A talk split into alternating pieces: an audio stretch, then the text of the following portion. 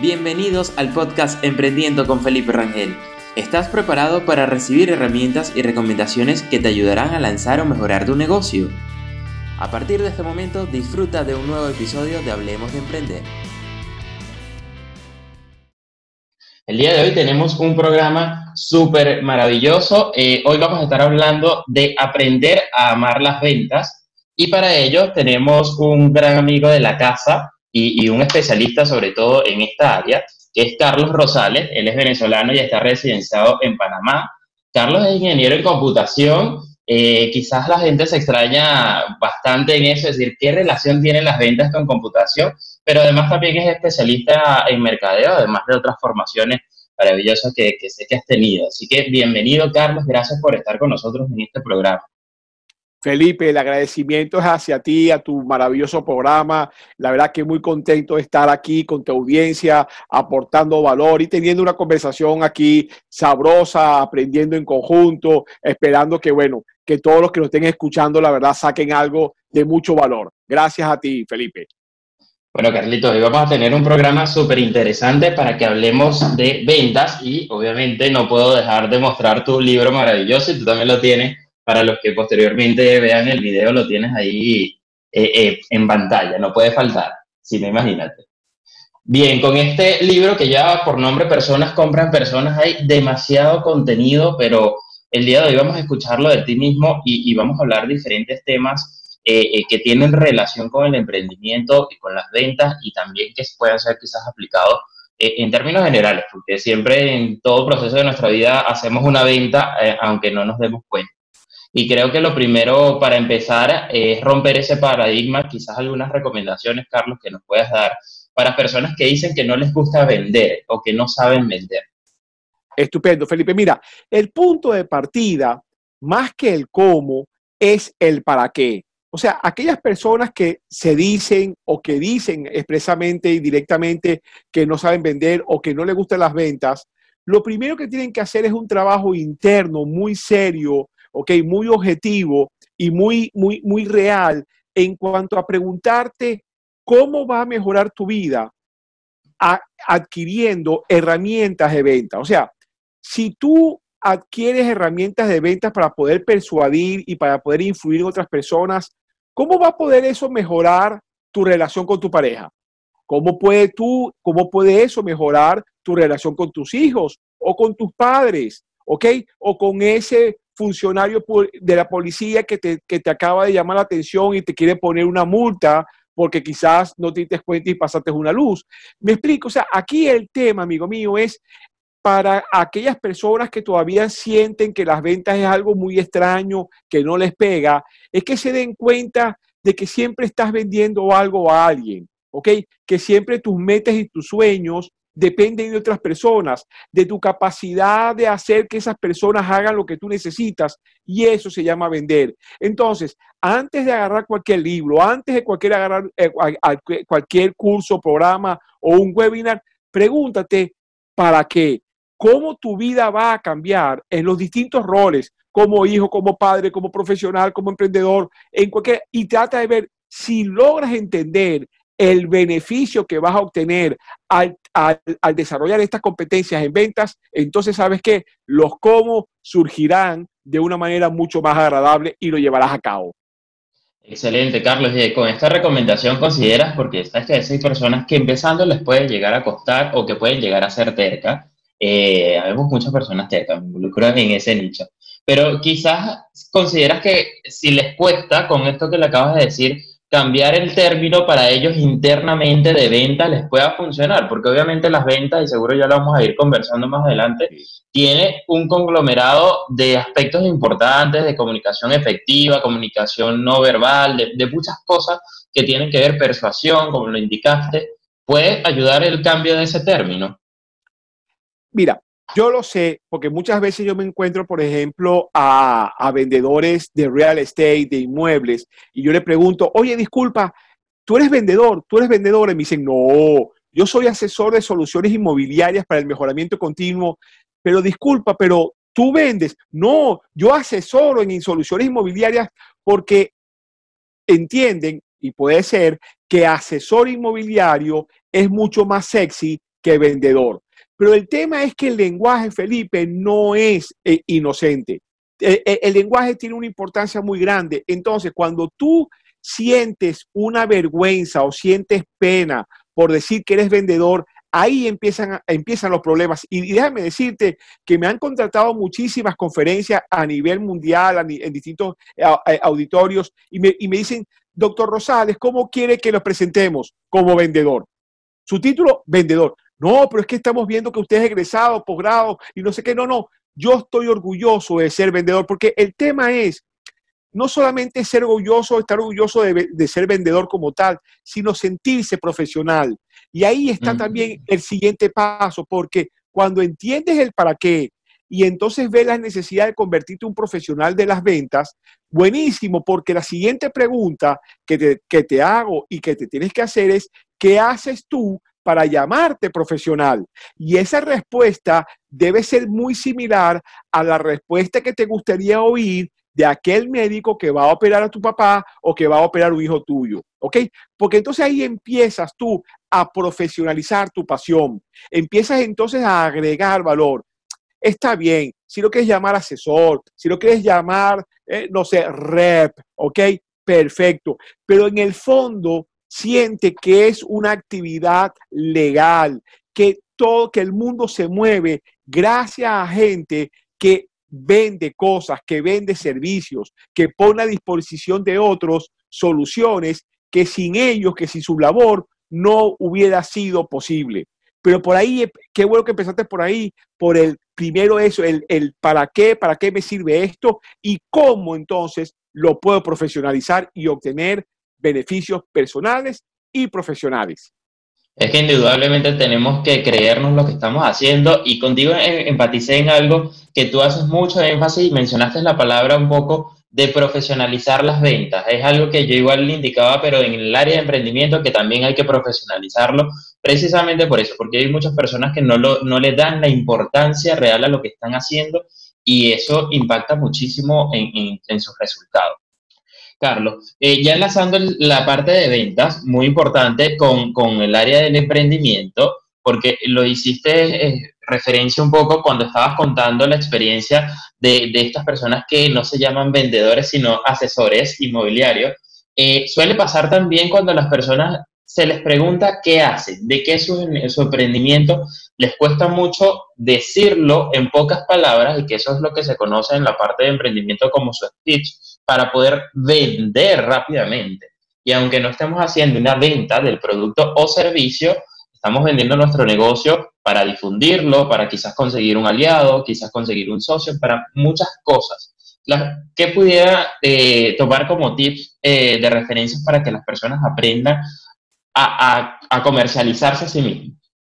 Mira, eso está espectacular, Felipe, porque mira, he tenido la suerte y he tenido el honor de ser capacitador y formación en varias incubadoras de emprendedores, ¿ok? De hecho, allá en Chile, contigo, en tus espacios, lo he estado haciendo con Guaira, que es, que es la incubadora de negocios y de emprendimiento de la, la empresa telefónica, y con otras empresas en Chile y otros países. Y me he maravillado y por otro lado me ha asombrado negativamente porque he visto emprendedores con unas ideas estupendas, ¿ok? Que tienen la parte tecnológica blindada, que tienen el tema, eh, digamos, legal, el tema de mercadeo, el tema de operaciones, el tema financiero, pero y asumen que con eso es suficiente para ser exitoso y no contemplan con la misma eh, preocupación o la misma ocupación de cómo blindar, eh, digamos, si es un producto tecnológico, no lo blindan desde el punto de vista de las ventas. Creen que al tener un producto maravilloso y que con la gente se, se lance eso al mercado, se comunique por las redes, es más que suficiente. Y eso no es cierto. Aunque tu producto sea que lo vas a vender en las redes, tú seguramente tienes que venderte a proveedores, tienes que venderte a aliados, a gente que te va a financiar y eso es venta. Entonces, ¿qué es lo que yo recomiendo en estos casos? Bueno, con la misma rigurosidad con que tú estudiaste el tema, tu emprendimiento, porque es un emprendimiento de modas y te pones al día y lees las revistas y ves los webinars de la gente que marca la pauta en la moda, por favor, dedica un slot de tiempo, dedica un espacio de tiempo para prepararte en las ventas.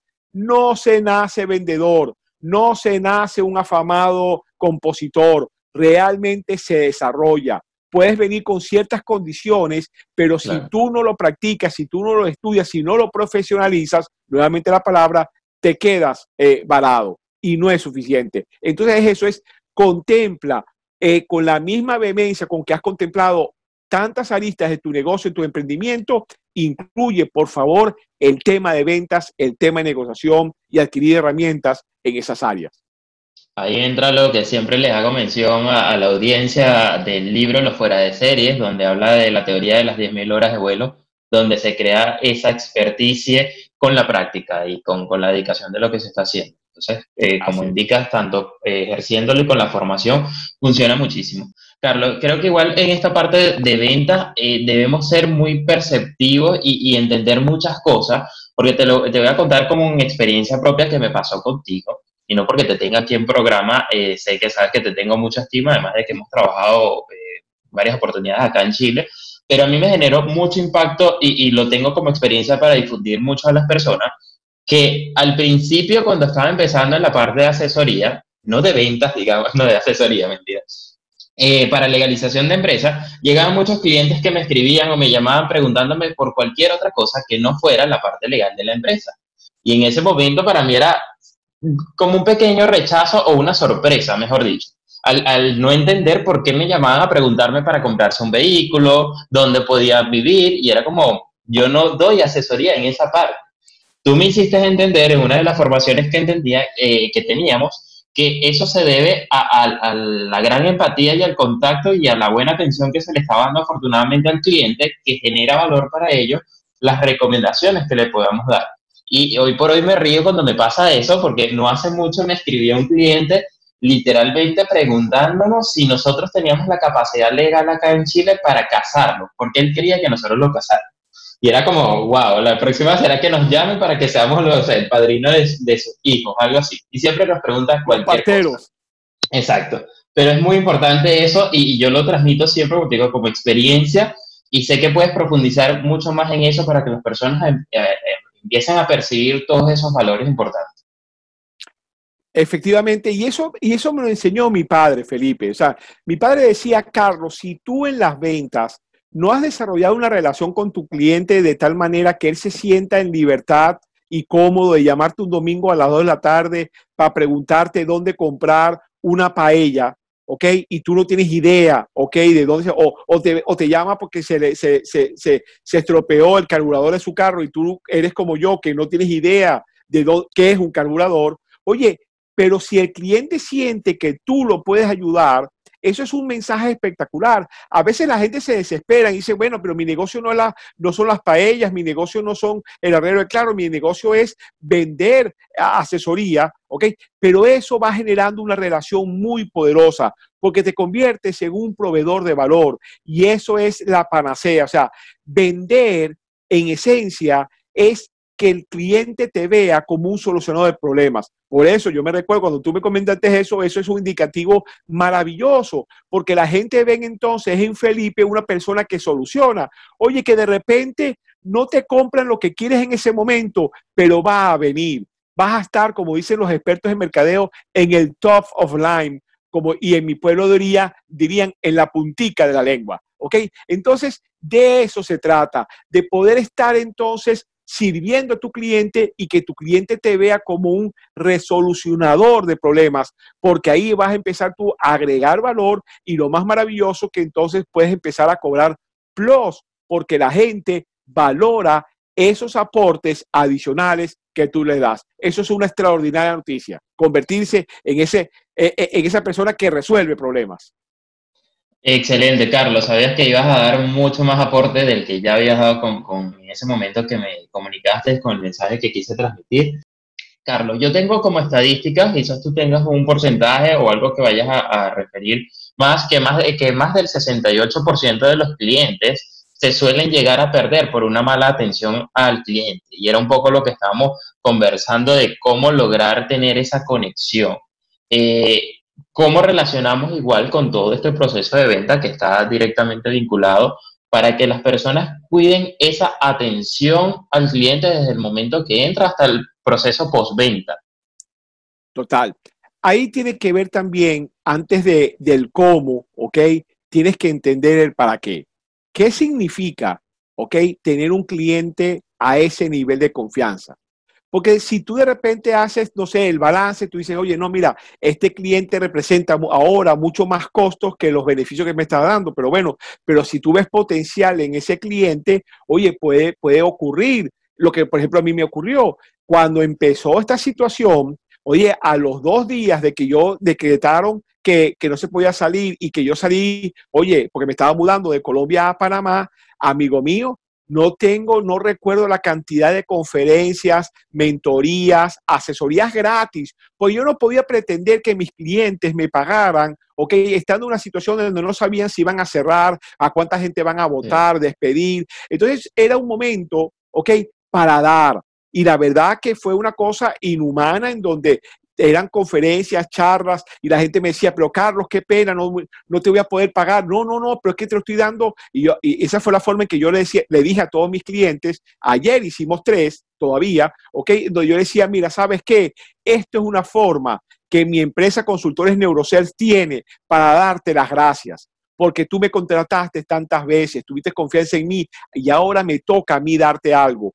Amigo mío, eso ahora redundado en proyectos importantísimos que nos han dado.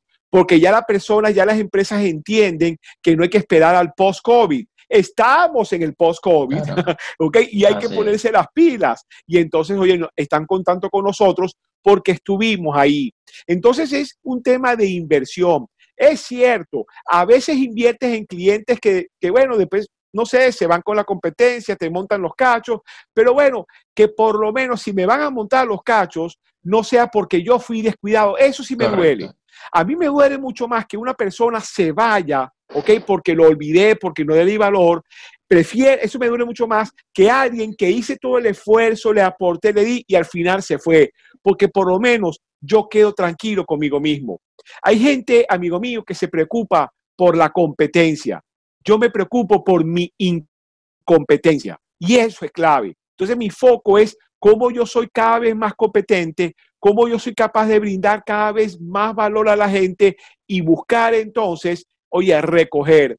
Y eso es una ley de vida, eso es una ley de la naturaleza, tiene que ver con la, con la metáfora de sembrar y, cosechar, es eso. Entonces, claro, tienes que cosechar mucho porque no siempre todas brotan. Entonces, en la, en la medida en que más, cosecha, más, siembres, pues la cosecha estadísticamente va a ser mejor. Entonces, como decimos en mi pueblo, no estamos inventando el agua tibia, estamos generando ese, ese, e, e, e, ese contenido, esas relaciones que después son sumamente, ese capital relacional, ¿ok? Con las personas que después te van a reconocer y van a premiarte contratándote. Y eso tiene mucho que ver con, empezar a tener buena percepción del cliente, porque también me he visto, he visto emprendedores y locales de cualquier rubro que a veces no están ni siquiera escuchando lo que están hablando los clientes en el mismo local de su producto o su servicio. Y eso para, para todo esto eh, es bastante importante. Y eh, tengo una referencia para consultarte de eso, pero me gustaría contarte una experiencia que me pasó a mí mismo, porque como dices, que casa de herrero, cuchillo de palo, y, y eh, muchas veces nos pasa, por eso es que tenemos que tener todos los sentidos conectados y empezar a escuchar. En nuestra sede que tenemos acá en Chile del coworking, eh, llevaba por nombre antes Innovación Gerencial. Y afortunadamente tuve la dicha también que nos visitara ese espacio eh, Michael Melamed. Y eh, en conversaciones con él, bueno, en, pequeños minutos rápidamente te da un aprendizaje tan increíble. Me decía que yo no, yo no sé cómo promocionarte, no sabía cómo mencionarte en las redes sociales, porque además nosotros hacíamos el acorde del nombre como y gerencial para que pudiera tomarlo las redes sociales. Me decía, yo me imaginaba que esto era un edificio de alta tecnología con cristales extremadamente grandes y nuestro concepto que queríamos vender desde el principio no era así, era por el contrario una casa colonial eh, donde las personas se sintieran como en un hogar eh, y que no fueran como esos espacios fríos, esos espacios más bien que fuesen cálidos donde las personas no sintieran directamente que están trabajando, sino que se sientan completamente gratos. pero nuestro mensaje de comunicación y en ese proceso de venta no estaba siendo el más idóneo ni, ni lo estábamos proyectando de forma clara. Entonces, afortunadamente con la asesoría logramos trabajar y ahí fue donde hicimos el cambio del nombre y del concepto del Big Bang con el mismo espacio, porque también eh, eh, muchas veces les digo que cosas que desde una percepción quizás podamos percibirlas como algo negativo, podemos darle la vuelta. Y a mí me pasaba que por ser una casa colonial, como nos suele pasar en muchos de nuestros hogares, levantamos una baldosa porque se partió y debajo de eso conseguimos la, tubería mala, luego tenemos que hacer otras correcciones y entonces era como, wow, esta casa siempre hay que estarle haciendo correcciones.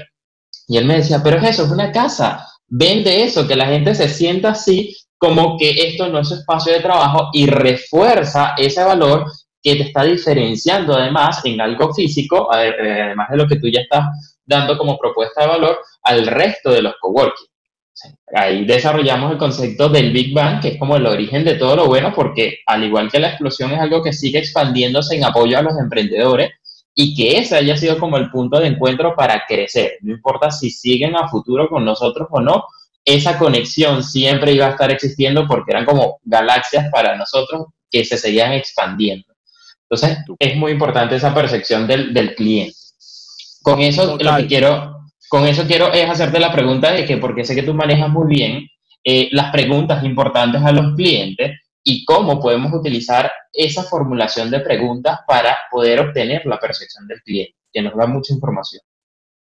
Estupendo.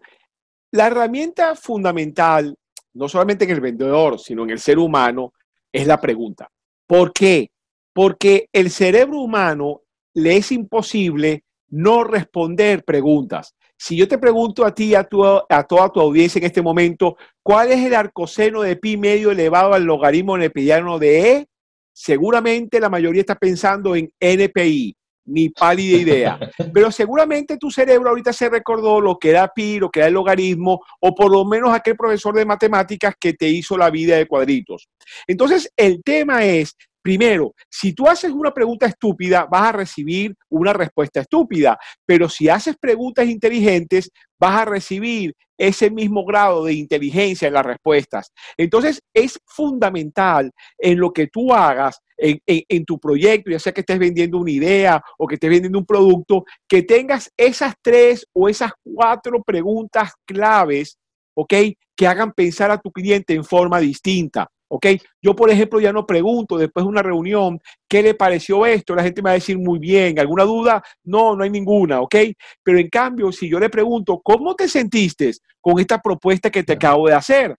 Ahí, cuando yo le pregunto a alguien cómo se siente, el cerebro se conecta con la emoción y desde el punto de vista corporal, la persona va a hacer algo que me va a mostrar si está sintiendo algo positivo o está sintiendo algo que no es para nada positivo. Las preguntas es clave en todo esto de las ventas y en la vida. Eh, Carlos, eh, ya en este último bloque me gustaría hablar sobre las ventas digitales, porque con la contingencia que estamos viviendo en este momento, hay muchos negocios que están acelerando su digitalización y quizás perciban que ese proceso de venta vaya a ser un poco diferente al no hacerlo face to face. ¿Cómo podemos manejar este proceso de ventas digitales? Sí, mira, eso, eso ahora, bueno, eh, ha sido la gran oportunidad para mi empresa, consultores neurosales, y para muchos colegas que estamos en este ámbito, ¿ok? Y para muchas empresas. Yo me he encontrado, ¿ok? Eh, y estoy haciendo capacitaciones y mentorías personalizadas a gente que te dicen, oye, ¿sabes qué, Carlos? Yo vendo seguros y es imposible vender seguros por teléfono. Oye, ¿sabes qué? Yo soy visitador médico y yo necesito visitar, visitador, ¿ok? Visitar es visitar a alguien, moverse y ahora es, es, es fundamental. Pues déjame decirte que estamos desarrollando sendas academias, ¿ok? De ventas, incorporando obviamente las bases, porque la base la, eh, la base de la venta es la misma, así lo hagas en persona, así lo hagas por teléfono, así lo hagas en mímica. Ahí no hay duda. Ok, ah, que ahora tienes que incorporar y ni siquiera estamos incorporando nuevas herramientas porque el teléfono se ha usado, por ejemplo, para vender cosas de hace 120, 120 años. ¿ok? En Estados Unidos, en el año pasado, el año pasado solamente se hicieron 29 mil millones de llamadas de telemercadeo. O sea, que sigue siendo un instrumento muy poderoso para vender. Ah, que lo usábamos para otras cosas, está bien. Entonces ahora lo que hay que hacer es, oye, perfecto, ahora tenemos una nueva herramienta, ni siquiera tenemos una herramienta que la vamos a usar para eso, porque es como yo le digo, o sea, no te estoy pidiendo que hagas ventas en mímica o que hagas ventas en otro idioma, es que uses algo que ya has usado muchísimo, que es el teléfono. Ah, que necesitas también hacerlo videollamadas, pues bueno, entonces tienes que adquirir o sea, y ni siquiera adquirir nuevas herramientas, es hacer cosas que puedan permitir que tu llamada sea más cercana o tu visita, por ejemplo, oye, hazla de pie. O sea, de repente, si tú tienes, ah, si vas a, un real estate o un visitador médico, en lugar de hacerlo sentado, ¿ok? Ponte de pie y haz de alguna manera para que te puedas acercar y alejar y simular de alguna manera esa parte no presencial. Oye, utiliza elementos como los tienes tú, ¿ok? Que no sea una pared blanca solamente porque entonces el blanco compite con tu cara, con tu ropa. Pon algún otro elemento para que efectivamente exista una, una, una mayor calidez. Y entonces se puede simular, obviamente, esto no es, esto, esto no se compara con que yo esté contigo allá en Santiago tomándome un café y dándote la mano. Pero igual, yo me estoy tomando mi agua y tú, y tú también la tuya. Yo estoy viendo tu cara, estoy viendo tu corporalidad. Es lo mismo, o sea, de alguna forma, pero lo que hay que ahora entender que bajo estas nuevas circunstancias, bueno, mira, ahora, ¿sabes qué? Me he ahorrado, si yo estuviera en Santiago, estuviera en Santiago, me ahorré el, el, traslado, el Uber de mi hotel a donde tú estás, a Big Bang, y después regresar. ¡Qué maravilla! Es más, y podemos hacer esto ah, estando yo en Panamá. O sea, se abren unas, unas oportunidades increíbles, pero claro, siempre el cambio pues nos asusta. O sea, y eso es sumamente natural y humano. El cambio asusta. Lo que hay que entonces de alguna manera tomar un break, respirar y decir, wow, pero ¿qué puedo ver yo de nuevo aquí interesante que puedo hacer que esto eh, trabaje a mi favor? Ese es el tema. Última pregunta, Carlos, que tiene que ver con el desapego. ¿Cómo pueden manejar las personas este desapego cuando una venta le falla, cuando le dicen no? Y si rápidamente podemos relacionar también cuando el emprendimiento puede llegar a fallar, porque también hemos estado conversando en estos programas que la contingencia que se está viviendo es a nivel mundial que nos puede afectar en muchos aspectos y muchas veces tenemos que cerrar las puertas y con eso nos van a dar oportunidades para abrir otros negocios. Pero ¿cómo podemos vivir ese proceso de desapego? ¿Qué mensaje tienes? Mira, qué bueno. Ahí hay varios, es un tema que estamos trabajando ahorita muchísimo, obviamente. Estamos trabajando con el tema del optimismo, pero el optimismo como una, una, competencia humana que se, puede mejor, que se puede medir y que se puede mejorar. Ahora, en todos nuestros cursos de capacitación, la gente hace un test para medir su nivel de optimismo, porque claro, si tú tienes un optimismo elevado, ¿qué te permite eso? Que si haces cinco o seis llamadas y recibes seis, siete nos, oye, de alguna manera reencuadres y puedas encontrar la energía para ir a la octava, novena llamada con más energía. ¿Cómo reencuadrarlo? Suponte, Felipe, que tú tenemos un vendedor que hemos hecho un estudio y él más o menos su rata de, éxito, su tasa de éxito es 10 a 1. Es decir, tiene que hacer 10 llamadas, ¿verdad? Para cerrar una venta. Imagínate, Felipe, que esa persona agarró el teléfono, hizo una, dos, tres llamadas y le tiraron el teléfono. ¿Cómo se siente?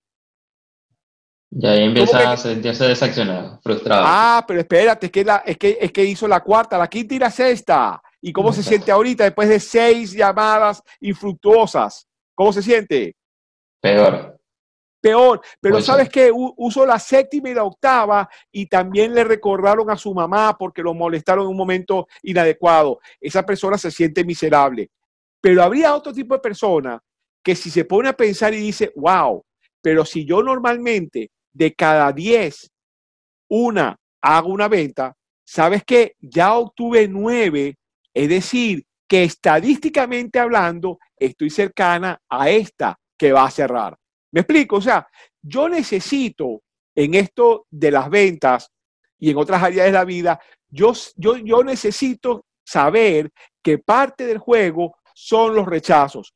Ah, que ahora hay más rechazos, que ahora son 15 a 1. Bueno, ¿sabes qué? Tienes que hacer 15 llamadas. Y da gracias a Dios que no tienes que agarrar el carro, no tienes que agarrar el autobús y nada, porque ahora esas dos horas que tenías antes para ir a tu trabajo y regresar, y a veces mucho más, ahora las puedes hacer para, en lugar de 10, hacer 20 o 30 llamadas. Ahí está la magia, ahí está ese reencuadre para decir, ah, uno es ponerse a llorar y decir, oye, ¿sabes qué? Yo antes hacía 10 llamadas y hacía una venta y ahora parece que hace falta 20. ¿Y cuál es el problema? Haz las 20, ¿entiendes? Como dice el libro que acaba de lanzar mi gran amigo y autor de mi prólogo, Eduardo Martí, mueve ese rabo. O sea, hay que moverlo más, hay que, hay que activarse más y hacer entonces ahora 20 llamadas o 30 llamadas que luego encontrarás la forma de mejorar y volver otra vez a una tasa de éxito mucho más normal o a la que estás tú acostumbrado.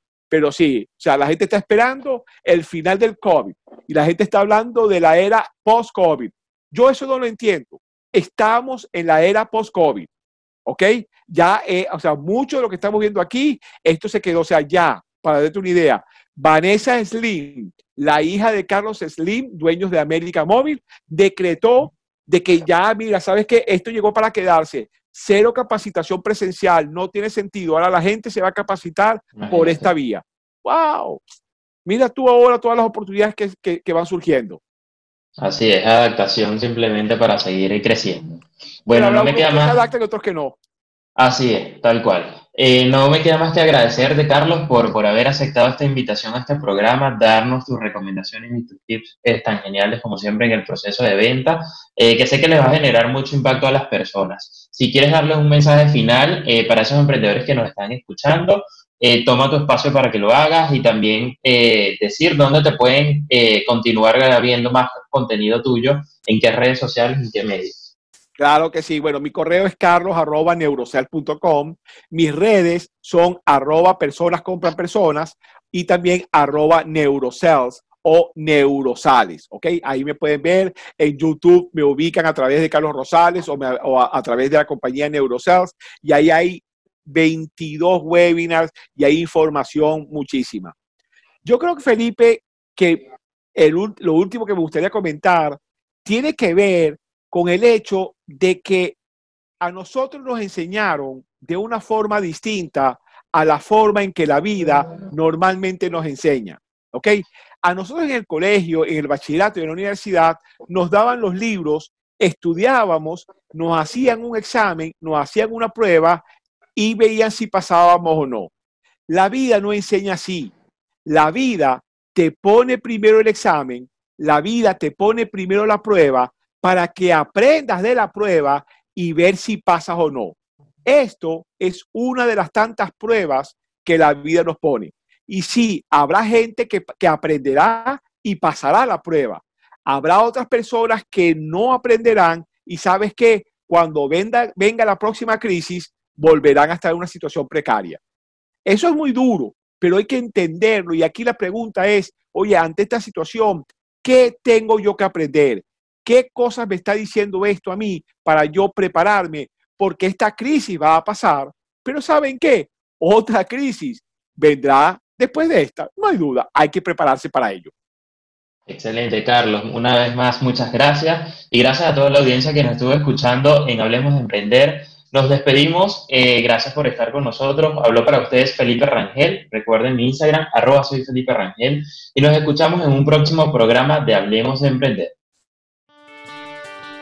Terminamos esta sesión, pero te espero un nuevo episodio y recuerda que puedes suscribirte en tu plataforma favorita para continuar escuchando este podcast a través de Spotify, YouTube, Apple o Google Podcast.